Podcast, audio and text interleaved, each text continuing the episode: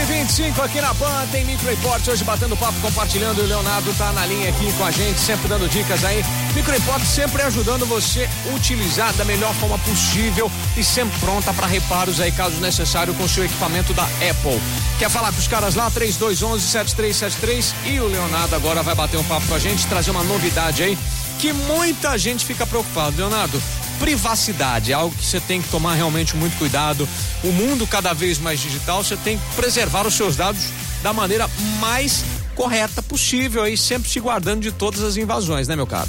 Exatamente. Pensando nisso, a nova versão do iOS 14 está trazendo esse recurso aí onde você consegue saber quem está acessando no seu celular. Então, por exemplo, Uau. você está lá no WhatsApp, né, vai mandar um áudiozinho e aí ele mostra no canto superior, é, na coloração laranja, que o microfone está sendo ativo. Então Entendi. toda vez que algum dispositivo, algum recurso que você estiver mexendo do aparelho, ele vai informar quando está sendo acessado.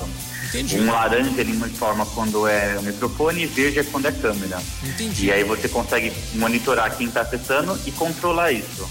Certo. Quando você vai fazer também a instalação do aplicativo, ele informa também o que será acessado por esse aplicativo e você pode permitir ou não o acesso sobre ele também. Uhum. Então, se você instalar um aplicativo e não quer que ele acesse o recurso é, das suas câmeras, você pode deixar desativo ele e aí ele não terá essa possibilidade de ativar e mexer nas suas informações por lá. Bacana. Leonardo, no caso aí de você sacar que alguém está usando aí um, um, uma parte do seu equipamento sem, sem a sua permissão, o que, que você pode fazer? Tem alguma forma? No próprio, na própria Apple Store, hum. você tem a possibilidade de reportar é, esse bug aí para Apple, uhum. né, da, do que está acontecendo e eles conseguem tomar providências em relação a isso. Bacana. Você tem contato direto com o desenvolvedor do aplicativo. Legal, muito bacana. Bom, quem quiser saber mais, quiser cuidar aí, se está precisando de manutenção, está precisando aí de reinstalação do seu iOS, deu, deu algum problema aí, se você precisar de qualquer, aprender a fazer backup e tudo mais, tudo isso o pessoal da Microimport ajuda você e é muito importante você sempre cuidar